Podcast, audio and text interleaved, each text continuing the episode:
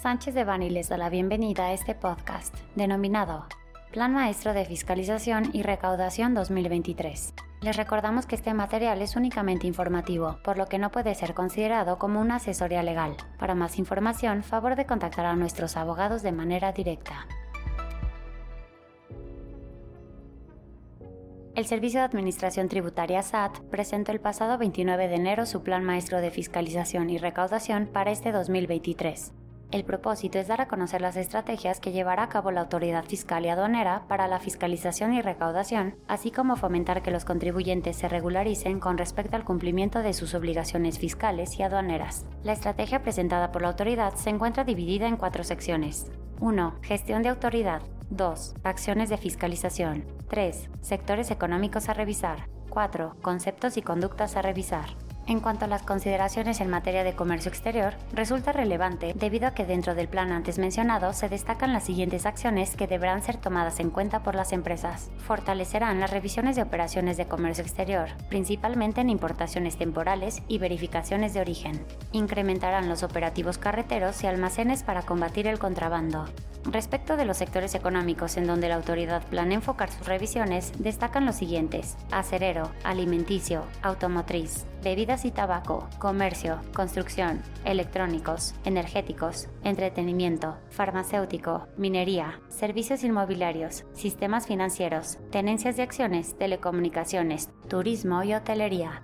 En relación con las conductas y acciones sobre las cuales concentrará sus revisiones, destacan las verificaciones de cumplimiento de certificaciones de IVA y EPS, el tratamiento del impuesto al valor agregado en devoluciones, tasa 0%, no objeto y de importación temporal, subvaluación en operaciones de comercio exterior y uso indebido de tratados, pagos al extranjero y reestructuras internacionales, en lo que respecta a las consideraciones en materia fiscal, dentro del plan destacan tanto conceptos como sectores económicos a revisar. Los sectores económicos que se adicionan en 2023 son el sector electrónico, manufactura y distribución de dispositivos, el sector de entretenimiento y el sector turístico y hotelero. Por su parte, salen del plan maestro los sectores denominados dirección de corporativos y servicios de apoyo a los negocios, ambos intrínsecamente ligados a los esquemas de subcontratación. En nuestra opinión, su salida no implica que las autoridades fiscales consideren que dejan de ser sectores de riesgo auditar. Se reubicó de sector a concepto bajo uno más amplio denominado pensiones, exentos en nómina y simulación de prestación de servicios especializados. En lo que respecta a conceptos, se adicionaron un número importante, algunos de ellos versiones más amplias que los conceptos del Plan 2022. Los conceptos fiscales adicionados son cadena de suministro de hidrocarburos, acreditamiento de IEPS, pensiones exentos en nómina y simulación de prestación de servicios especializados, derechos mineros, socios y accionistas, personas físicas en operaciones asociadas a reestructuras, regímenes fiscales preferentes, financiamientos, capitalización de pasivos y distribución de utilidades, y fideicomisos. Por su parte, se mantiene en el plan maestro la revisión de pérdidas fiscales. Los conceptos que salen del plan son estímulos fiscales región fronteriza norte y sur, venta de intangibles y repatriación de capitales, este último al haber transcurrido más de cinco años desde la entrada en vigor del decreto y posterior a una ardua campaña de revisión. En particular, hemos identificado un fuerte énfasis en las operaciones de reestructuras corporativas en sus diferentes variantes.